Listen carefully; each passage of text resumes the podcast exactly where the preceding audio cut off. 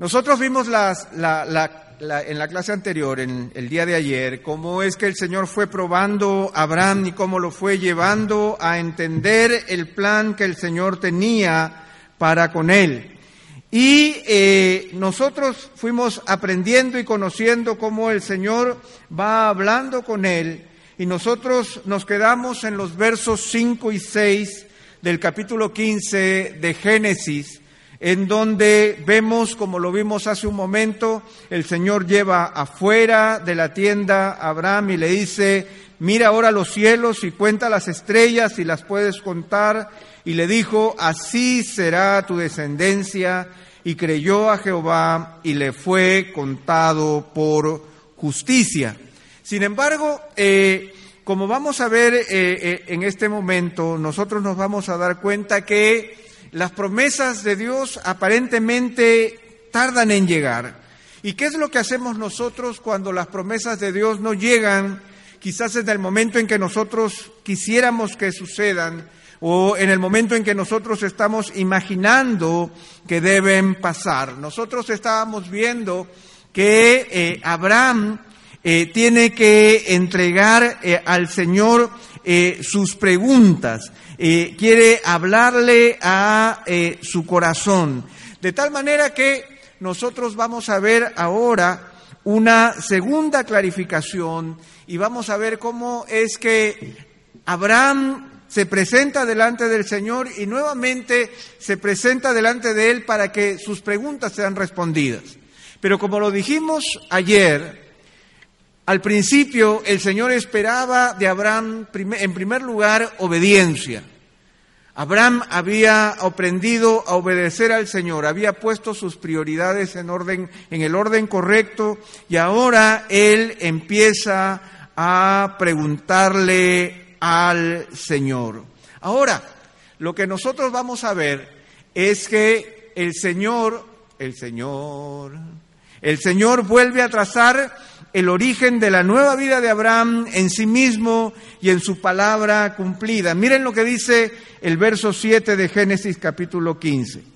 Y le dijo, yo soy Jehová que te saqué de Ur de los Caldeos para darte a heredar esta tierra. Es interesante que el Señor una vez más tenga que recordarle a Abraham de dónde es que él había salido. Nosotros tenemos la costumbre como cristianos siempre, y probablemente también sea una práctica en la iglesia, de recordar nuestros testimonios.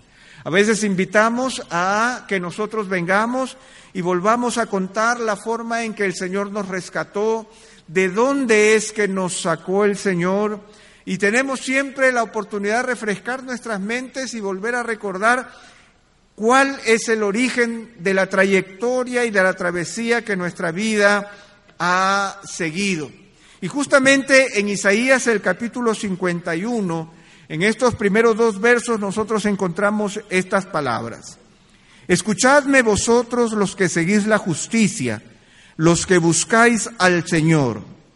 Mirad la roca de donde fuisteis tallados y la cantera de donde fuisteis excavados. Mirad a Abraham, vuestro padre, y a Sara, que os dio a luz, cuando él era uno solo, lo llamé y lo bendije y lo multipliqué. Es importante siempre que nosotros volvamos a poner la vista en el origen de nuestra vida espiritual, de dónde nosotros hemos salido, de dónde es que el Señor nos ha sacado. Y yo creo que este es el ejercicio que el Señor está haciendo con Abraham en este momento.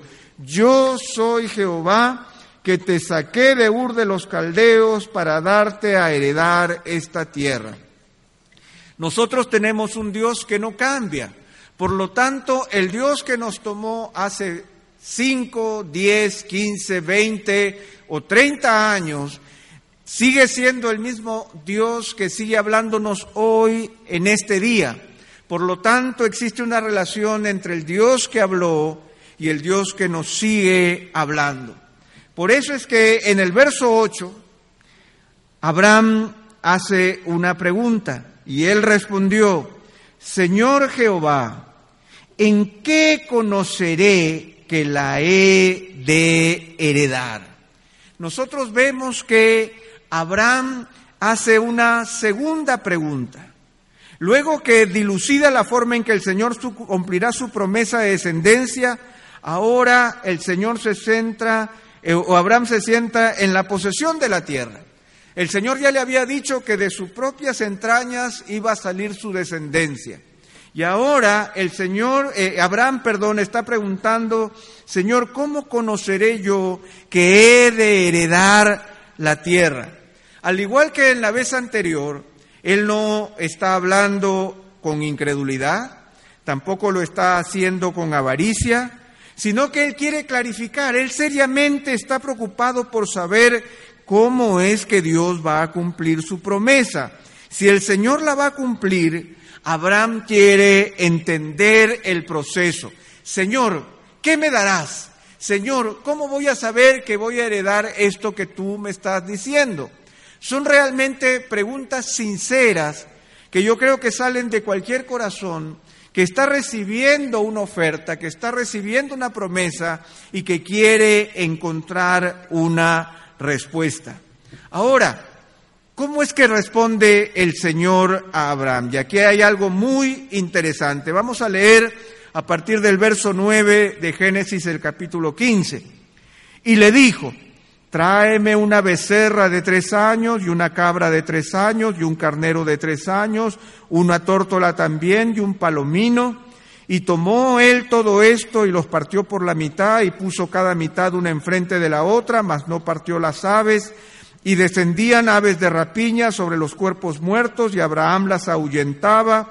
Mas a la caída del sol sobrecogió el sueño Abraham y aquí que el temor de una grande oscuridad cayó sobre él entonces Jehová dijo a Abraham, ten por cierto que tu descendencia morará en tierra ajena y será esclava allí y será oprimida cuatrocientos años, mas también a la nación a la cual servirán juzgaré yo, y después de esto saldrán con gran riqueza, y tú vendrás a tus padres en paz, y serás sepultado en buena vejez, y en la cuarta generación volverán aquí porque no ha llegado a su colmo la maldad del amorreo hasta aquí. Y sucedió que puesto el sol y ya oscurecido, se veía un horno humeando y una antorcha de fuego que pasaba por entre los animales divididos. En aquel día hizo Jehová un pacto con Abraham diciendo, a tu descendencia daré esta tierra desde el río de Egipto hasta el río grande, el río Éufrates, la tierra de los Eneos, los Ceneseos, los Cadmoneos, los Eteos, los Fereceos, los Refaitas, los Amorreos, los Cananeos, los Jerjeseos y los Jebuseos. ¿Qué preguntó Abraham? Abraham preguntó, ¿en qué conoceré que la he de heredar? Y la respuesta de Dios fue hacer una invitación a desarrollar una suerte de ceremonia religiosa que aún los estudiosos y los eruditos bíblicos no llegan a comprender a cabalidad. ¿Cuál era el simbolismo de esta ceremonia. Sin embargo, era una ceremonia sacrificial de acuerdo al mandato de Dios. La respuesta de Dios entonces involucra esta ceremonia religiosa que va más allá de la vida de Abraham para centrarse en su descendencia, sus luchas y también la promesa de Abraham de que vivirá una vida completa. Ustedes ven lo que está sucediendo aquí y el Señor le dice, tráeme estos animales Vamos a sacrificarlos, el día va pasando, llega la, llega la noche, llega la oscuridad, nada está sucediendo y lo que Dios hace es entregarle una respuesta que no tenía que ver con la pregunta específica de Abraham, sino que tenía que ver con más allá de la vida de Abraham, tenía que ver con el tiempo que vendría después. Lo más probable es que Abraham no podía entender a cabalidad todo lo que el Señor le estaba diciendo, le habla de la esclavitud en Egipto, de su descendencia, mucho tiempo después, el Señor juzgará a esa, a esa nación. Y en el verso 15 le dice, tú vendrás a tus padres en paz y serás sepultado en buena vejez y yo haré justicia y juicio sobre la nación que está aquí. Lo cierto es que los estudiosos, al no estar muy claros en cuanto a las características y significado de esta ceremonia, lo que sí está claro es que la participación de Abraham es pasiva y es el Señor el que está dirigiendo todo este proceso. Por lo tanto, Señor, ¿cómo es que yo sé que te voy a heredar? Esa es la pregunta de Abraham. ¿Cómo es entonces que nosotros podemos encontrar la respuesta en esta ceremonia? Lo primero que nosotros podemos inferir es que al Señor hay que darle la honra debida a su nombre. A nosotros nos corresponde, en primer lugar, y forma parte de nuestra herencia espiritual, no solamente un pedazo de tierra, sino el darle al Señor la gloria debida a su nombre tal como Él la reclama. Eso es lo que el Señor le está diciendo a Abraham. A nosotros nos toca venir cada semana a expresarle nuestra adoración al Señor. Más que una respuesta específica a mis preguntas, yo vengo a este lugar a reconocer que Dios es Dios y que yo soy su criatura. Allí está también nuestra herencia. Nuestra herencia radica en saber que el Señor espera de nosotros que le demos la gloria que Él merece y que lo hagamos con todo nuestro corazón. Es como si cada semana el Señor dice, como le dijo Abraham, Tráeme una becerra de tres años, una cabra de tres años, un carnero de tres años, una tórtola también y un palomino, pártelos por la mitad, ponlo enfrente uno de otro, no partas las aves, haz huir a las aves de rapiña, pero tú celebra el culto que el Señor ha ordenado que sea celebrado. Yo creo que esa es nuestra primera herencia, hermanos, que nosotros no debemos olvidar. A veces nosotros venimos los domingos cansados, el pastor Javier no estuvo tan brillante como lo está a menudo, la alabanza no estuvo tan entonada como a veces quisiéramos, las canciones repetitivas, y es como que está llegando la noche y aves de rapiña se ciernen sobre los sacrificios. Pero lo cierto es que el Señor está en control y yo debo darle la honra de vida a su nombre. Esa es la primera cosa que nosotros vemos en esta respuesta de Dios. La segunda es que todo pacto con Dios empieza con su voluntad soberana y termina con su directa consumación. El Señor le dijo a Abraham, trae estas cosas y el Señor puso fuego sobre el sacrificio al final de este periodo. Por lo tanto, el pacto que está celebrando el Señor con Abraham del pacto, del cumplimiento de su promesa, empieza con Él y termina con Él. Y por eso nosotros siempre decimos, no importa cuánto tiempo pase o no importa lo que pase, el Señor siempre está en control. Y a nosotros nos toca darle la gloria de vida a su nombre.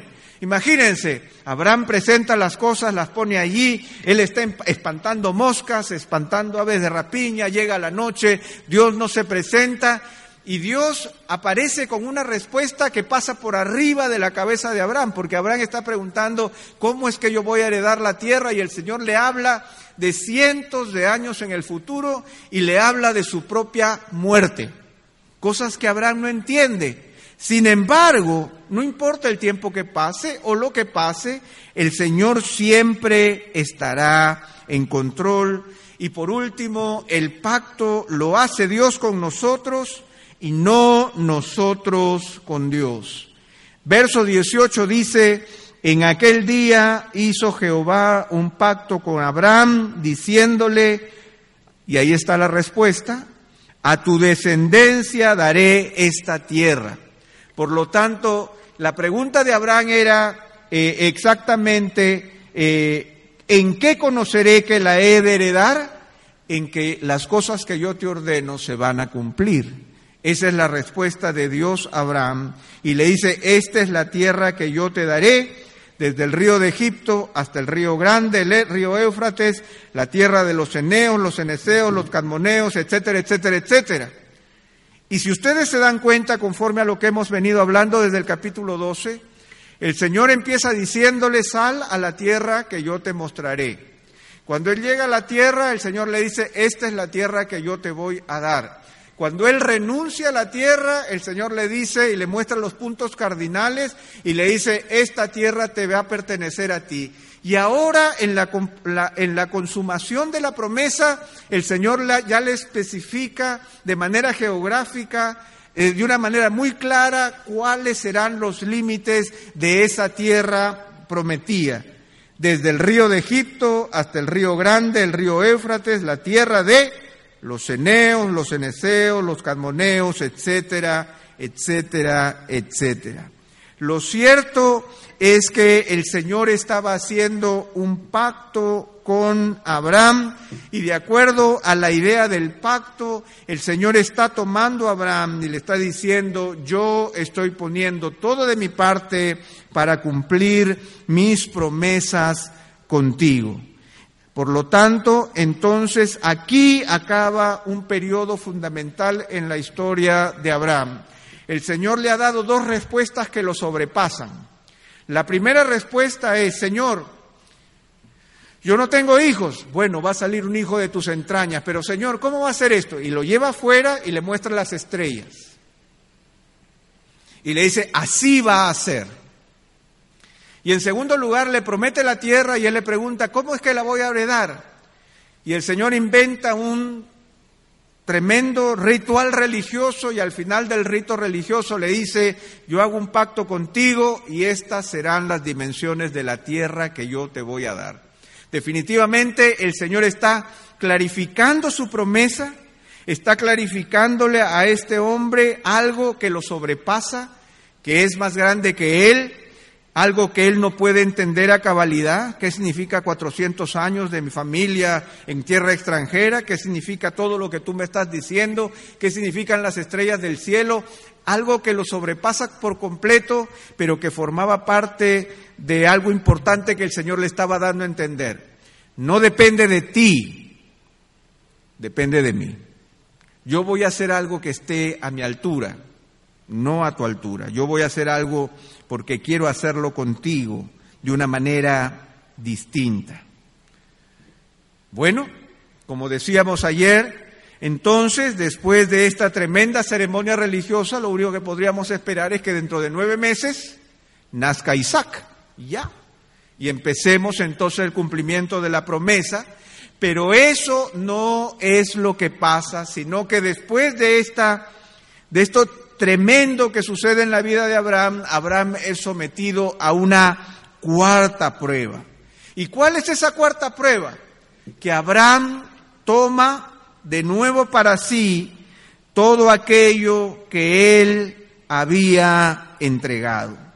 Ahora, nosotros nos encontramos con el capítulo 16 y en el capítulo 16 dice el verso 1, Sarai, mujer de Abraham, no le daba hijos y ella tenía una sierva egipcia que se llamaba Agar.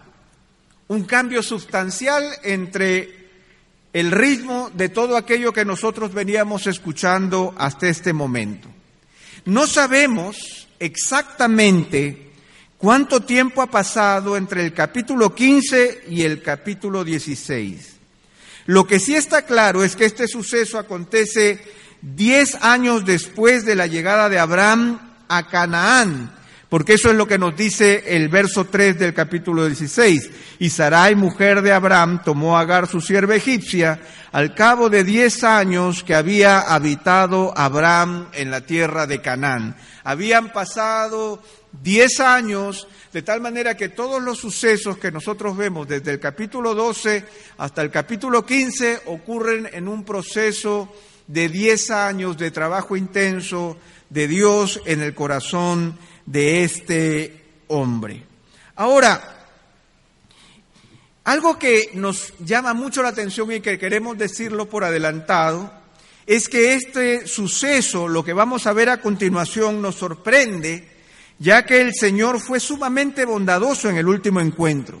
El Señor le reveló su pacto a Abraham de una manera clara, majestuosa, soberana, o sea, el Señor se había revelado a este hombre, este hombre había pasado las pruebas, pero la pregunta es siempre, ¿qué me ocurre cuando el tiempo pasa y pareciera que las promesas de Dios no se cumplen?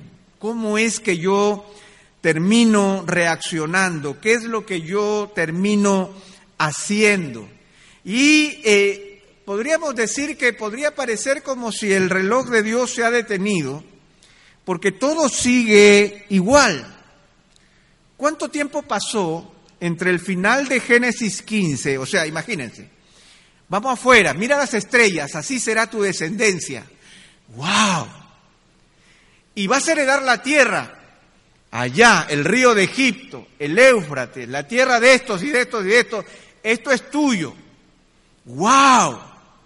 Pero ahora, ¿cuándo es que todo eso se va a cumplir? ¿Qué es lo que tiene que suceder? Y lo que nos encontramos aquí, en el capítulo 16, ya, ya no es una historia majestuosa del cumplimiento de la promesa de Dios, ahora sí, sino que nos encontramos con un lío familiar, con, con un lío de barrio, por decirlo de alguna manera. Habían pasado diez años. ¿Cómo puede Abraham meterse en este lío después de que el Señor le mostró las estrellas? Después de que el Señor le puso fuego al sacrificio, después de que los límites ya estaban tan claros, ¿cómo? ¿En qué cabeza sucede esto? Bueno, esto sucede en nuestras cabezas, así es como nosotros somos. El Señor nos puede hablar de manera muy majestuosa, pero es cierto que nos vamos a complicar la vida y nos vamos a meter en problemas. Vamos a leer eh, Génesis capítulo 16 y vamos a leer los primeros seis versículos. Sarai, mujer de Abraham, no le daba hijos y ella tenía una sierva egipcia que se llamaba Agar. Dijo entonces Sarai a Abraham, ya ves que Jehová me ha hecho estéril. Te ruego pues que te llegues a mi sierva quizás tendré hijos de ella. Y atendió Abraham el ruego de Sarai. Y Sarai, mujer de Abraham, tomó a Agar, su sierva egipcia, al cabo de diez años que había, que había habitado Abraham en la tierra de Canaán, y la dio por mujer a Abraham, su marido. Y él se llegó a Agar, la cual concibió, y cuando vio que había concebido, miraba con desprecio a su señora. Entonces Sarai dijo a Abraham, mi afrenta sea sobre ti, yo te di mi sierva por mujer, y viéndose encinta me mira con desprecio, juzgue Jehová entre tú y yo. Y respondió Abraham a Sarai, he aquí tu sierva está en tu mano, haz con ella lo que bien te parezca. Y como Sarai la afligía, ella huyó de su presencia. ¿Dónde quedó el glorioso capítulo 15? ¿Dónde quedó el héroe militar, Abraham, que había sido el gran vencedor de, la, de esta guerra mundial? El que fue alabado por todas las autoridades y por Melquisedec, el que había aprendido a honrar, a honrar a sus parientes, el que había aprendido a reconocer que Dios era el soberano y que todas las riquezas venían de él, aquel que había recibido la visión de las estrellas, aquel que había recibido los límites de las promesas. ¿Dónde quedó Abraham en todo este lío familiar tan burdo? Yo no sé contar chistes, yo no soy bueno, yo siempre me, como que me tupo con los chistes, porque, ese, porque el final tiene que ser muy bueno para que el chiste sea bueno. Pero como yo estoy pensando en el final, nunca me salen. Pero permítanme contarles este. Dice que alguna vez un hombre fue a visitar en, su iglesia, en la iglesia católica, al cura para confesarse. Eh, se presenta al cura y le dice, Padre, yo he pecado. Entonces el, sacerdote le dice, ¿en qué has pecado, hijo mío? Y eh, el hombre le dice, he pecado porque tengo 30 años de matrimonio. Entonces el, sacerdote le dice, pero hijo mío, eh, el matrimonio no es un pecado. Entonces él le responde, Padre, entonces, ¿por qué me siento tan arrepentido? ¿Lo supe contar? No. Más o menos, yo no soy bueno. Nosotros nos encontramos aquí con una situación en donde la gloria de Abraham se diluye en un dilema familiar. Esa es la realidad. Y quizás la única forma en que yo pueda eh, resolver este dilema es a través de una fórmula matemática. Permítanme presentarles una fórmula matemática porque un lío familiar solo se resuelve con fórmulas matemáticas. Así que yo les voy a presentar la fórmula de ayuda a Dios es igual a logremos el cambio.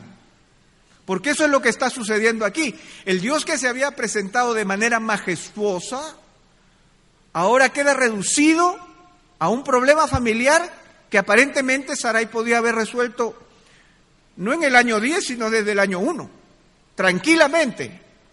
Y nosotros muchas veces, hermanos, usamos esta misma fórmula en nuestra propia vida. Permítanme ponerles la fórmula. R más pH más MIT es igual a MS. Vamos a ir parte por parte para que nos vayamos ubicando. ¿Qué es la R? La R tiene que ver con nuestra realidad. Hagamos un chequeo de lo que no hay en nuestra vida y que debería existir. Eso es lo que Sara ha descubierto, Sarai ha descubierto que no le ha dado un hijo a Abraham y esto era un hecho evidente y concreto para todos. Mira, Abraham, tú me tienes cantado con el cuento de las estrellas del firmamento, pero acá, hijo no hay. Esa es la realidad. Y nosotros muchas veces, hermanos, nosotros escuchamos aquí un excelente sermón, cantamos de las glorias del cielo, pero en cuanto yo salgo allá afuera me doy cuenta que mi realidad es una y yo trato de someterme a esa realidad. Por lo tanto, le sumamos nuestra realidad a la posibilidad humana. Esta es mi realidad, ¿cómo yo puedo remediar el olvido de Dios de la manera más humana posible? Eso es lo que Sarai está pensando. ¿Qué es lo que hace Sarai? Recuerden ustedes que la primera noche nosotros hablábamos de que había una costumbre en el tiempo de Abraham de que si una mujer era estéril, entonces lo que podía hacer era tomar una esclava, entregársela al marido, el marido la fecundaba y el hijo que esta esclava tuviera era el hijo familiar, el primogénito esperado. Ella ponía la mano sobre la cabeza del niño y lo declaraba suyo. Sara conocía las costumbres y hace uso de ellas para poder concretar por fin en sus fuerzas lo que el Señor le había prometido. Verso 2. Dijo entonces Sarai a Abraham, ya ves que Jehová me ha hecho estéril, te ruego pues que te llegues a mi sierva, quizás tendré hijos de ella. Esa es la, eh, la posibilidad humana. Pero esa posibilidad humana se desdice con las estrellas del firmamento, definitivamente, pero eso es lo que, finalmente, eso es lo que tenemos. Luego, el MIT tiene que ver con mi interpretación teológica. Yo necesito encontrar una interpretación para saber lo que me está pasando. Abraham, Si Dios te dijo todo lo que te dijo, ¿cómo nosotros lo interpretamos a la luz de nuestra realidad? Miren ustedes lo que le dice Sara a Abraham, ahí en el, en el verso 2. He aquí el Señor me ha impedido tener hijos. O en la versión 60 que nosotros leemos, ya ves que Jehová me ha hecho estéril. ¿Quién te ha hecho estéril? Jehová. Entonces yo tengo una interpretación teológica de mi realidad. Mi realidad es esta, la posibilidad humana es que mi esclava tenga un hijo y mi interpretación teológica me dice que Jehová me hizo estéril. Por lo tanto, tengo que encontrar una respuesta. ¿Cuál es la respuesta? El MS es mi propia solución. ¿Cuál es mi solución? ¿Qué es lo más parecido posible al plan de Dios, pero realizado en nuestras propias fuerzas? Está claro. ¿Qué es lo que hizo Sarai? Bueno, Sara le entregó a su sierva Abraham, se dio las presiones, y Abraham se dio las presiones sin siquiera criticarlo o poner el mayor obstáculo. El héroe de guerra, el hombre que creyó al Señor, el hombre que vio el sacrificio partido por la mitad, el hombre que el Señor le mostró las estrellas del firmamento, no dijo ni pío. Eso es lo que nos dice el pasaje, ¿verdad? Dice nuevamente el verso 3, y Sarai, mujer de Abraham, tomó a Agar su sierva egipcia, al cabo de diez años que había habitado Abraham en la tierra de Canaán, y la dio por mujer a Abraham su marido, y él se llegó a Agar, la cual concibió. Solucionado el tema. Interpretado teológicamente, apoyado en la realidad. Allí está la posibilidad humana que estaba en las reglas y en las tablas de Nusi, un procedimiento aprobado por todos, de tal forma que se obtiene de aquí en adelante la felicidad. Porque ya vamos a tener el ansiado descendiente después de 10 años de espera. Sin embargo, para poder descubrir que esta regla funcione, yo necesito aplicar un coeficiente especial, porque a mí tiene que ser esto en términos matemáticos. Vamos a aplicar un coeficiente especial para poder ver si nuestro resultado está de acuerdo a la voluntad de Dios. Vamos a aplicar el coeficiente PR10 a la 22. Yo sé que ustedes están familiarizados con esto, pero el PR10 a la 22 está en la Biblia. Es Proverbios 10, 22. ¿Qué dice Proverbios 10, Dice, la, la bendición del Señor es la que enriquece y Él no añade tristeza con ella. ¿Ok? Entonces, encontramos a Abraham, Sara y Agar, tomaron decisiones, actuaron teológicamente, Sarai tenía una respuesta teológica, Tú sabes que el Señor me ha hecho estéril, ¿verdad, Abraham? Bueno, sí. Y tú sabes que las leyes de nuestro pueblo dicen que tú puedes tomar una esclava y eh, fecundarla y ese hijo va a ser de, todos, ¿verdad? Sí. Dios no te ha dicho que tu, tu descendencia va a ser como la estrella del firmamento. Sí. Bueno, acá tienes a Agar, porque Dios me ha hecho estéril. Entonces usa a Agar y veamos los resultados. Ahora, ¿cuáles son los resultados? Ahí están claramente en la escritura. Cuando ella, Agar, vio que había concebido, miraba con desprecio a su señora Sarai. Y no acaba ahí, ¿no? No es solamente que la miraba así como, ah, la estéril, mírame. No bastaba eso porque tiene que venir ahora la novela mexicana. Televisa presenta. Empieza, porque aquí empieza. Y Sarai dijo a Abraham, recaiga sobre ti mi agravio. Yo entregué a mi sierva en tus brazos, pero cuando ella vio que había concebido, me miró con desprecio. Ahora ella se convierte en teóloga nuevamente, porque aquí viene la aplicación teológica. Juzgue el Señor entre tú y yo. Juzgue el Señor. Ya, ya metió a Dios en medio, porque ahí viene Dios en medio. Mira lo que ha sucedido. ¿Y qué hace Abraham? Pero Abraham dijo a Sarai, mira, mira muchachita, a ver, a ver, un momentito. ¿Quién empezó todo este lío? A ver, hagamos historia. ¿Quién lo empezó? Tú. Bueno, a ti se te ocurrió esta brillante idea. Mira, tu sierva está bajo tu poder.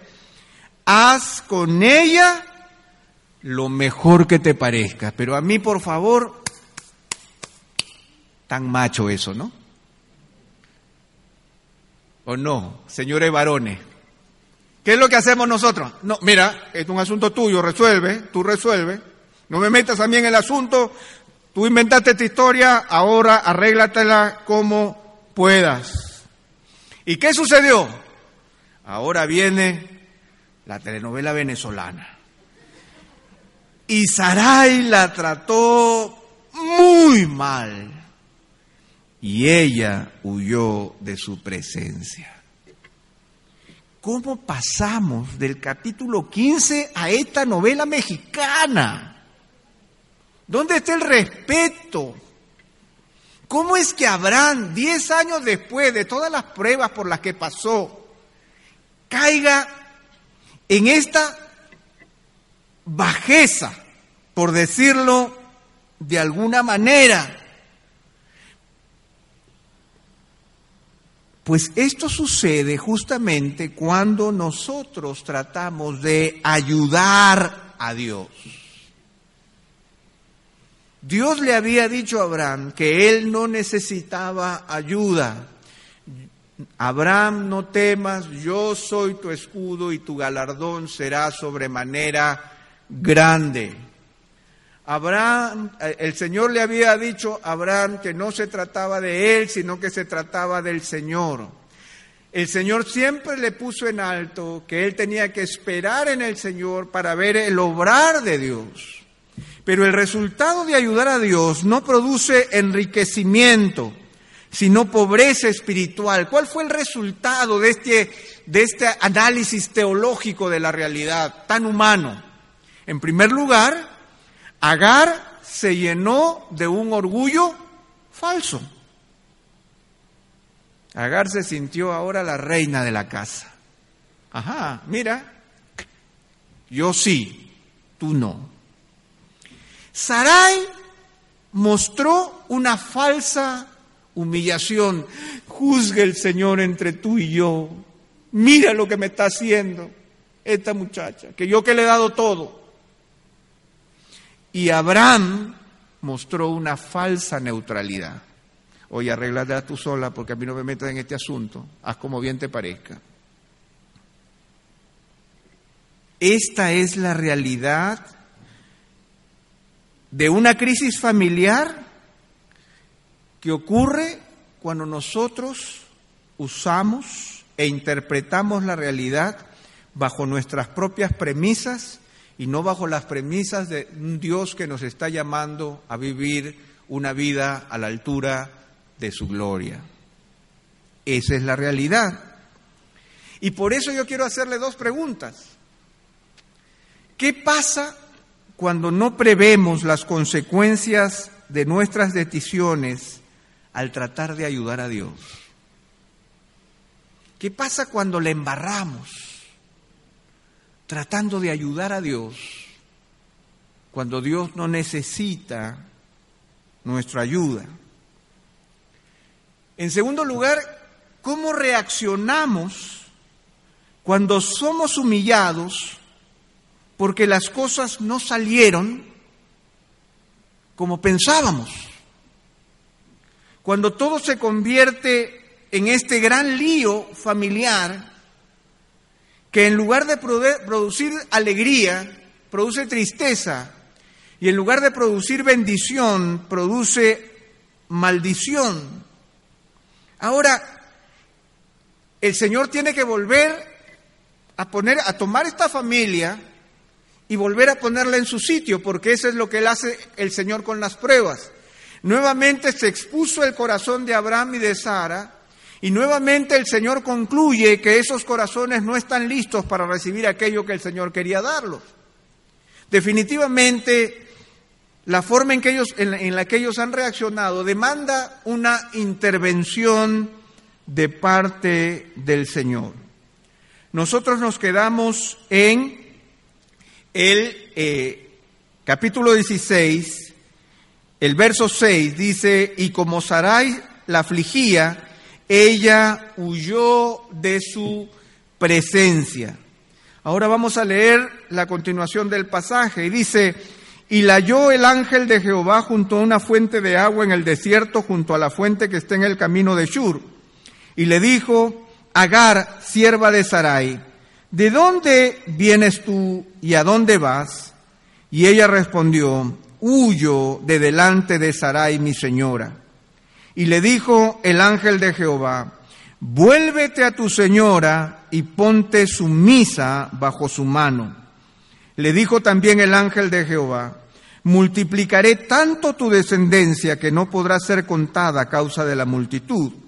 Además le dijo el ángel de Jehová, He aquí que has concebido y darás a luz un hijo y llamarás su nombre Ismael, porque Jehová ha oído tu aflicción. Y él será hombre fiero, su mano será contra todos y la mano de todos contra él, y delante de todos sus hermanos habitará. Entonces llamó el nombre de Jehová que con ella hablaba, tú eres Dios que ve porque dijo, no, no he visto también aquí al que me ve, por lo cual llamó al pozo pozo del viviente que me ve. He aquí está entre Cades y Bered. Y Agar dio a luz un hijo a Abraham, y llamó a Abraham el nombre del hijo que le dio Agar Ismael. Era Abraham de edad de ochenta y seis años cuando Agar dio a luz.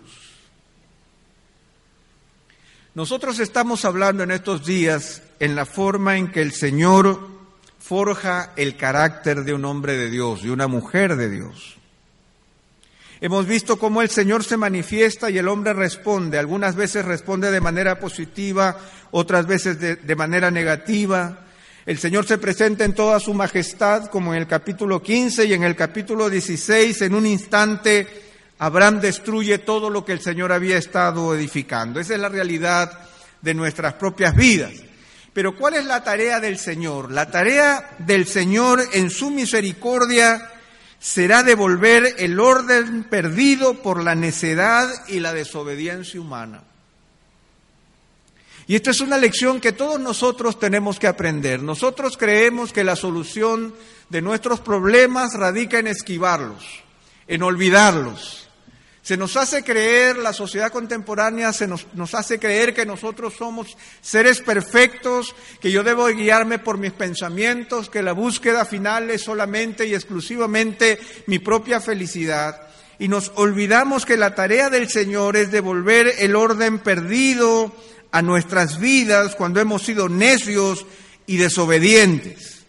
¿Y qué es lo que hace el Señor? Miren qué interesante, el Señor no va a llamarle la atención a Abraham. No va a hablar con Abraham, mira Abraham lo que tú has hecho, mira hijo, tú ya tienes tus 85 años, ya no eres un muchachito como para que yo esté hablándote en este momento. Tampoco va a reprender a Sara, sino que va en búsqueda tal vez del punto más débil de esta historia que es Agar. Y el Señor halla a Agar y aunque no la justifica, pero sí le dice que él ha oído su aflicción. Yo he oído tu dolor. Aunque Sarai también estaba dolorida, lo cierto es que Sarai había humillado a Agar y Agar había huido embarazada de su propia presencia. Es evidente que aunque el texto no lo dice, no se nos dice que Abraham salió en búsqueda de ella. No se nos dice que Sarai quedó preocupada. ¿Qué será de este niño? Recuerden que ellos consideraban que esto era la respuesta de Dios a la promesa de Dios, así lo habían interpretado teológicamente, que lo que quizás Dios le había dicho en el Génesis 15, ahora era una realidad en Génesis 16 a través de esta solución humana. Pero al ver que no funcionó, simplemente se dieron, le dieron la espalda y dijeron que la vida continúe. Es un error más en nuestra vida, porque errar es humano y perdonar es divino. ¿No es cierto? Y yo quiero aprender de mis propios errores y borrón y cuenta nueva y ahora sí vamos a vivir en paz y tararán, tararán. Pero no se trata de eso, sino que se trata de devolver el orden perdido y eso es lo que el Señor hace a través de Agar. Miren el verso 8. Le dijo Agar, sierva de Sarai, ah, y le dijo, Agar, sierva de Sarai. Nuevamente el Señor no intenta olvidar cuáles son los vínculos, no intenta desordenar las opciones. No es solamente Agar ahora, la mujer perdida en el desierto, sino que el Señor la ubica a Agar en un contexto determinado. ¿Quién eres tú? ¿En qué relaciones tú estás establecido, establecida? ¿Cómo es que tú te mueves?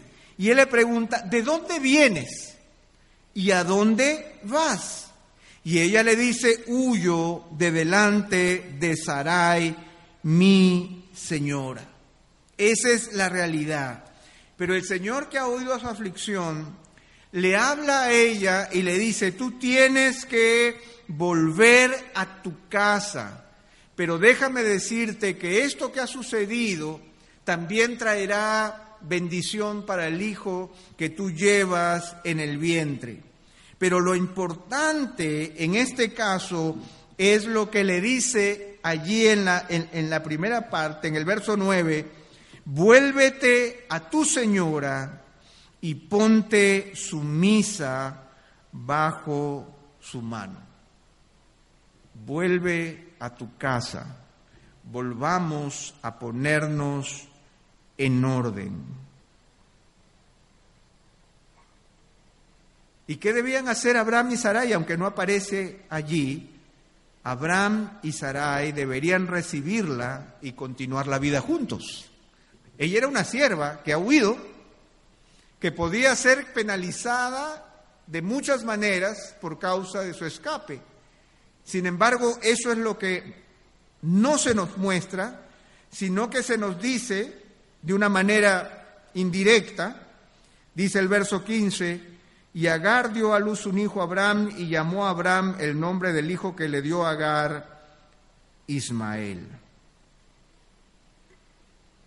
¿Cómo es que se resuelve este problema?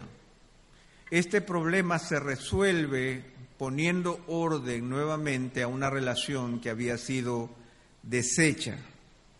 Pero aquí hay algo que es aún más interesante todavía.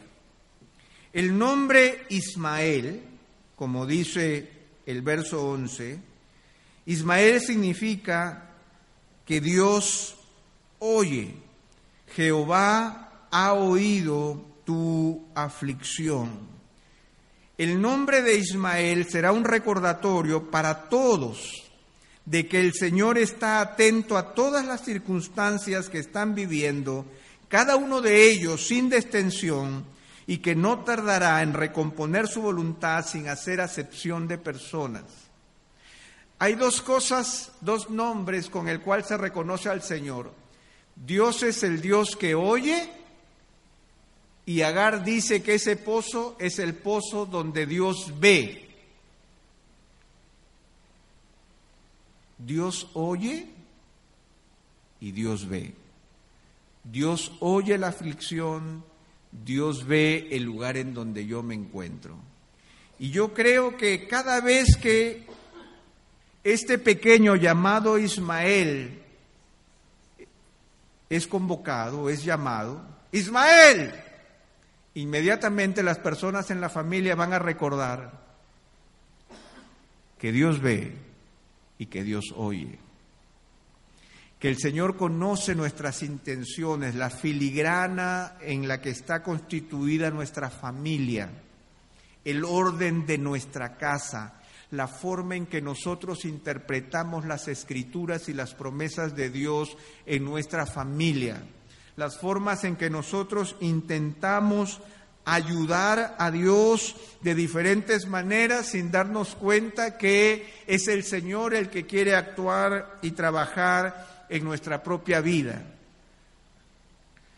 ¿Cómo es que Abraham cae en esta situación? Es simplemente la misma naturaleza que tenemos todos nosotros. Somos pecadores, nos desconcentramos, nos perdemos, pero también es evidente que en esta situación a partir del capítulo 16 nosotros vamos a empezar a ver que el Señor empieza a trabajar no solamente con Abraham, sino que empieza a trabajar con Sara.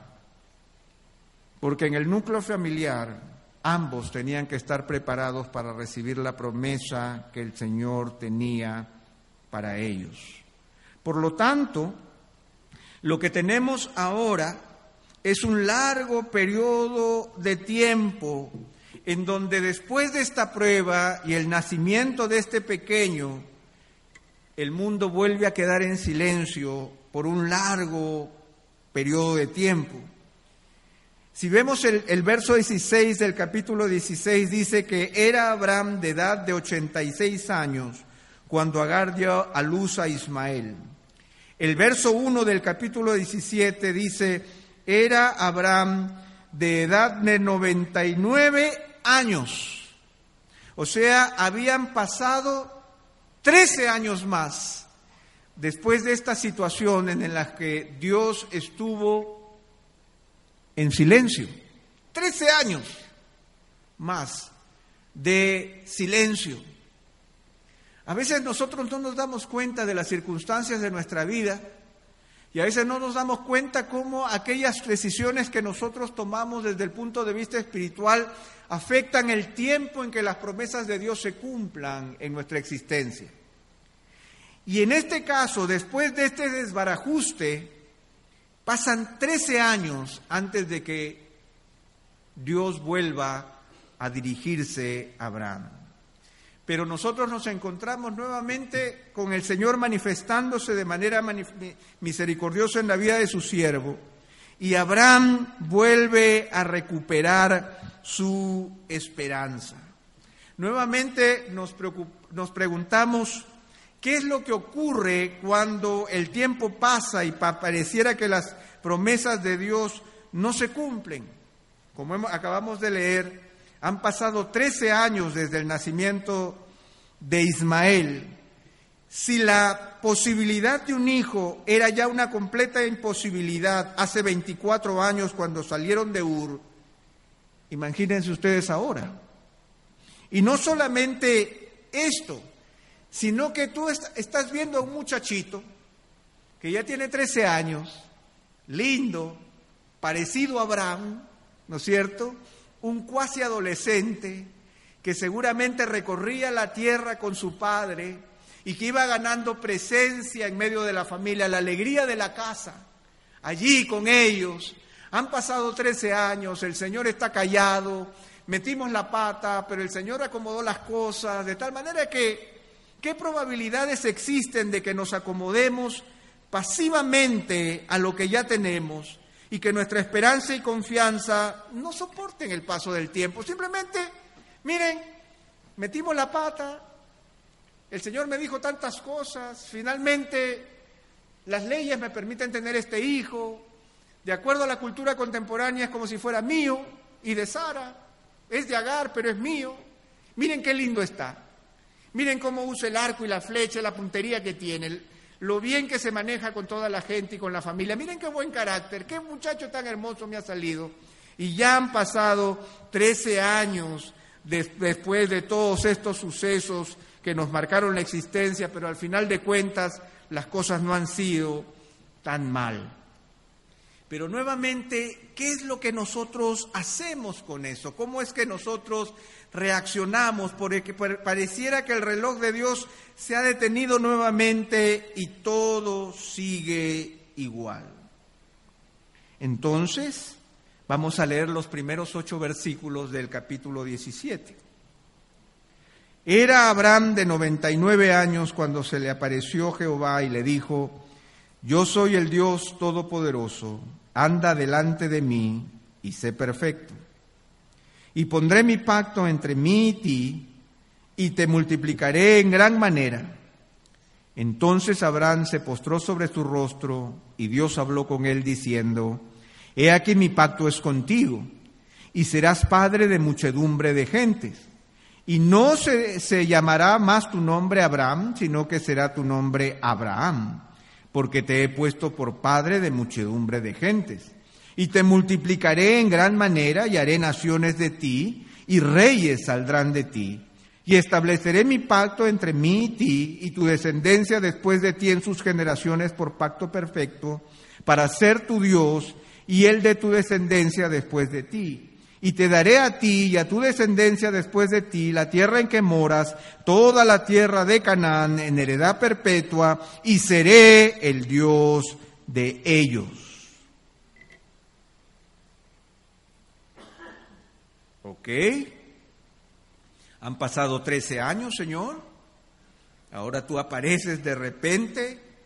¿Y cómo es que te presentas? Miren ustedes nuevamente en cada aparición de Dios, el Señor se presenta no en relación con las circunstancias que Abraham está viviendo, sino en relación con su propia eternidad, su propio carácter y sus propios atributos. El Señor se presenta ante Abraham como Dios todopoderoso, porque las circunstancias humanas no cambian el carácter de Dios. Yo soy Dios todopoderoso. Yo soy el que estoy delante tuyo. Yo soy el Dios Todopoderoso. Anda delante de mí y sé perfecto. Estas palabras seguramente golpearon su corazón porque 13 años antes había vivido la telenovela que él vivió y había arruinado todo aquello que el Señor le había prometido de una manera tan clara. Sin embargo, nuevamente el Señor no descansa en el cumplimiento de su promesa en las circunstancias del patriarca, ni tampoco se disculpa por el tiempo transcurrido, sino que inmediatamente Él le habla nuevamente del pacto que habían hecho esos años atrás, de las promesas que Él tenía para Él, de tal forma que como, como si hubiera sido, como si hubiera sido ayer, el Dios que no cambia le recuerda a Abraham que él sigue a cargo y que pondrá en operación su pacto y que conforme a la promesa él se multiplicará en gran manera. Dios se presenta nuevamente y se presenta en base a lo que Él es. Y el Señor se dirige a Abraham con un profundo entusiasmo. Miren ustedes el, verso 4, he aquí mi pacto es contigo y serás padre de muchedumbre de gentes. Verso 6, te multiplicaré en gran manera, haré naciones de ti, reyes saldrán de ti. El Señor le habla con un gran entusiasmo. El pacto sigue vigente porque depende exclusivamente de Él él le reitera varias veces la fecundidad futura de Abraham, se lo dice en el verso 2, en el verso 4, en el verso 5, en el verso 6. La promesa de la posesión de la tierra es también reiterada como una posesión perpetua, será heredad perpetua, te la daré a ti y a tu descendencia después de ti, la tierra en que moras, toda la tierra de Canaán en heredad perpetua, y yo seré el Dios de ellos. Nuevamente el Señor se presenta de una manera particular y es como si no hubiera pasado nada. El Señor le dice, esto es aquello que yo tengo para ti. Y por eso, hermanos, es que muchas veces nosotros calculamos las cosas en nuestra vida en base solamente a los sucesos de nuestra existencia, a sus circunstancias. Sin embargo, nosotros encontramos que en la vida de Abraham Dios se presenta y Dios se presenta desde la eternidad y se presenta basado en sus promesas y se presenta siempre basado en su carácter y en aquello que Él va a hacer. Por eso es que nuevamente la necesidad de revelación junto con la presencia misma del Señor, se hace evidente para el cumplimiento de la promesa. Y ahora, aquí sucede algo muy interesante que yo creo que es fundamental poder reconocerlo. Si ustedes ven a estas personas riéndose, es porque ellas quizás se ríen y se preguntan, oye, ¿se enteraron del nuevo nombre de Abraham? ¿Tú sabes que le cambiaron el nombre a Abraham? Ahora dice que Dios le ha dicho que va a ser padre de multitud. Tiene 99 años el viejito. Hace 13 años él metió la pata con este suceso de Agar que todo el mundo está enterado. Porque en realidad él ha hecho uso de la ley, pero en realidad ese muchachito no es tal como el Señor se lo había prometido. Y el Señor vuelve sobre la carga, cambiándole, cambiándole el nombre, porque el darle nombre a una persona es una de las más dramáticas imposiciones en su vida. A nosotros nos imponen un nombre y ese nombre permanece con nosotros por el resto de nuestra vida. Ahora existen leyes, ¿no es cierto? Si, me pusieron un nombrecito que a mí no me agrada, yo puedo después de muchos trámites legales cambiarme el nombre, pero existen, las dificultades son inmensas porque mi título universitario tiene ese nombre que no me gusta, entonces yo tengo que ir a la universidad y, cambiar aquí pasaporte y documento y me casé, entonces ya no he casado con mi esposa porque se casó con otro nombre, entonces el nombre es una imposición fundamental en nuestras vidas. Y en la antigüedad tendía a presentar información sobre la identidad, la realidad, las expectativas con respecto a una persona. Abraham vivía tranquilo porque tenía un nombre honorífico, era una paternidad honorífica, era su nombre Abraham. Pero ahora se habla de una paternidad multitudinaria. Yo voy a ser padre de multitudes. Señor, me estás imponiendo un nombre nuevamente, estás imponiendo sobre mí una carga que yo difícilmente eh, voy a poder llevar. Pero sin embargo, sin el poder y la intervención directa de Dios, su nombre podría convertirse en un motivo de burla y de vergüenza para él. Padre de multitudes, ¿cómo voy a ser yo un padre de multitudes? Ahora, si nosotros seguimos leyendo, a partir del verso 9 dice, dijo de nuevo Dios a Abraham, en cuanto a ti, guardarás mi pacto tú y tu descendencia después de ti por sus generaciones. Este es mi pacto que guardaréis entre mí, vosotros y tu descendencia después de ti. Será circuncidado todo varón de entre vosotros, circuncidaréis pues la carne de vuestro prepucio, y será por señal del pacto entre mí y vosotros y de edad de ocho días será circuncidado todo varón entre vosotros por vuestras generaciones, el nacido en casa y el comprado por dinero. A cualquier extranjero que no fuere de tu linaje debe ser circuncidado el nacido en tu casa y el comprado por tu dinero, y estará mi pacto en vuestra carne por pacto perpetuo, y el varón incircunciso, el que no hubiera circuncidado la carne de su prepucio, aquella persona será cortada de su pueblo, ha violado mi pacto. Nuevamente, de una manera eh, especial, el Señor establece este orden religioso de la circuncisión, que es una, una, prueba simbólica en donde se reconocía la identidad familiar a través de la simiente del varón. Esa era la manifestación de la voluntad de Dios. Sin embargo, en este hecho nuevamente se le presenta a Abraham circunstancias que van más allá de su propia realidad. El Señor nuevamente vuelve a establecer un rito religioso y un rito social y cultural que para él viene a ser una carga impositiva sobre su corazón, sobre algo que él todavía no tiene. Él no es padre conforme a la promesa de Dios, y encima de todo eso el Señor le cambia el nombre y lo denomina Padre de multitudes. Señor, pero mira lo que tú me estás haciendo. Y el Señor le dice, es que yo soy el Dios Todopoderoso que siempre haré cumplir mi pacto. ¿Cómo es que se está forjando el carácter de Abraham? El carácter de Abraham se está forjando una vez más no a través de las circunstancias que se están moviendo en su ambiente, sino a través de una realidad que es la realidad de un Dios que trasciende a sus circunstancias, un Dios que se presenta entusiasmado una vez más en su vida y le dice, una vez más yo voy a cumplir mi promesa para contigo, sin importar lo que tú hayas hecho, porque yo voy a reacomodar todas las cosas para que aquello que yo he prometido se cumpla, porque el cielo y la tierra pasarán, pero mis palabras nunca pasarán.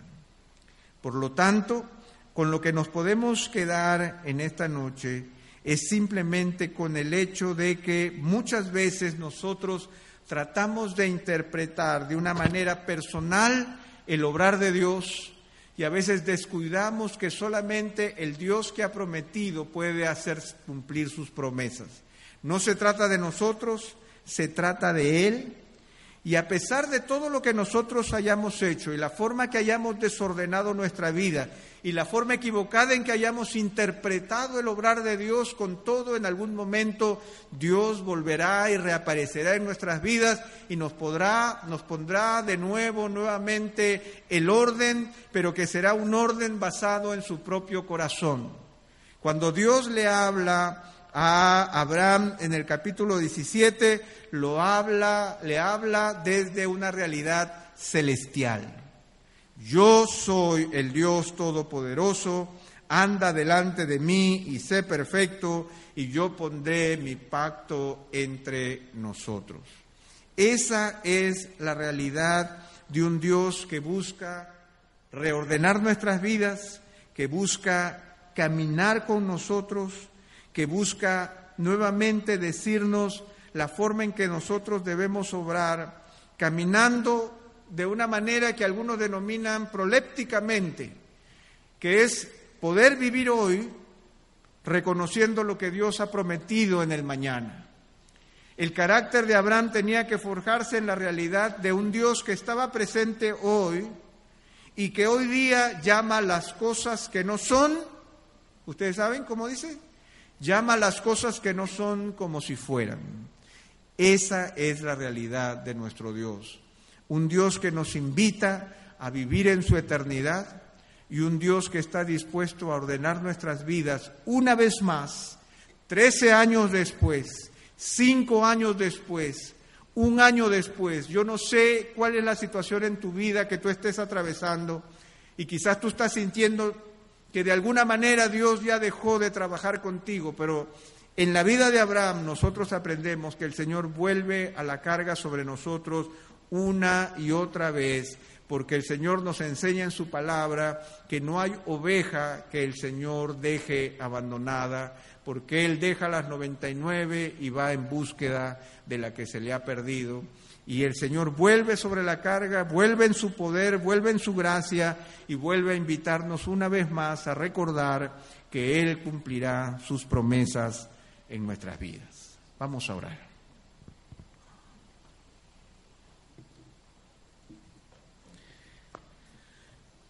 Señor, en esta noche yo quiero venir delante de ti y presentarme delante de ti, reconocer, Señor,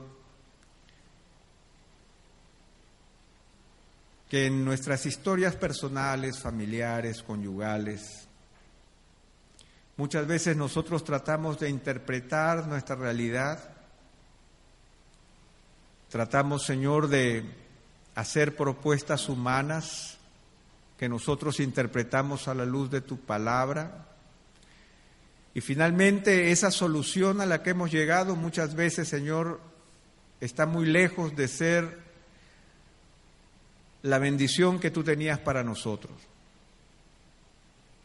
Y nuestras vidas se descomponen, nuestras historias se apartan, los problemas empiezan a surgir. Pero yo te pido, Señor, en el nombre de Jesús, que tal como lo hiciste con Abraham, tú también, Señor, no te tardes en poner orden en nuestra vida. Si hay algo, Señor, que yo sé es que no hay circunstancia de nuestra vida que te sea ajena, y que en nuestra vida, Señor, Ismael está presente porque tú eres un Dios que oye y tú eres un Dios que ve. Señor, nosotros no podemos escaparnos de tu presencia, no hay lugar en donde podamos escondernos, No hay pensamiento que tú no conozcas, no hay intención de nuestro corazón que tú no conozcas de antemano. Y tú sabes, Señor, cuántas veces nosotros hemos tropezado y caído en nuestras propias ideas y en nuestros propios pensamientos. Por eso yo te pido, Señor, en el nombre de Jesús, nuestro Salvador, que una vez más, así como lo hiciste con Abraham, no te tardes y vuelvas a nuestra vida y que vuelvas con entusiasmo a nuestra vida, que vuelvas a entusiasmarte con nosotros como lo hiciste con Abraham trece años después. Señor, volviste y le hablaste como si no hubieran pasado trece años, como si no hubiera pasado nada, y volviste a poner el centro de todas sus circunstancias en ti mismo. Tú eres el Dios todopoderoso y a nosotros nos toca, Señor, caminar contigo y ser perfectos. Tú eres el que cumplirás tu pacto en nuestras vidas. Por lo tanto, Señor, ayúdanos a depositar nuestra confianza en ti y ayúdanos, Señor, como lo vimos en el capítulo 15 y como lo vimos ahora en el capítulo 17, ayúdanos, Señor, a recordarnos siempre que nosotros debemos tributarte la honra debida a tu nombre, que nosotros debemos adorarte tal como tú lo has establecido que cada primer día de la semana nosotros debemos volver a tu casa y nosotros debemos volver, Señor, a expresarte la adoración que tú solamente mereces y caminar contigo, Señor, de la forma en que tú esperas que nosotros caminemos contigo. Señor, Abraham, han pasado tantos años, Señor, y todavía tus promesas no se cumplen. Señor, ya han pasado casi 25 años en la vida de Abraham y tú sigues preparándolo para recibir la promesa. Yo te pido, Señor, que así también, Señor, con nosotros, sin importar los años que pasen, tú sigas, Señor, atento a nuestras vidas y sigas caminando, Señor, con nosotros, de tal manera que a pesar de nuestras debilidades y a pesar de nuestras carencias, tú sigas siendo el Dios grande y poderoso, Señor, bajo el cual nosotros podemos descansar. Gracias por este tiempo, gracias por el testimonio de Abraham y gracias Señor porque al ver a Abraham y viéndote a ti teniendo misericordia con él, sabemos que tú también tendrás misericordia con nosotros. Gracias Señor, en el nombre de Jesús. Amén.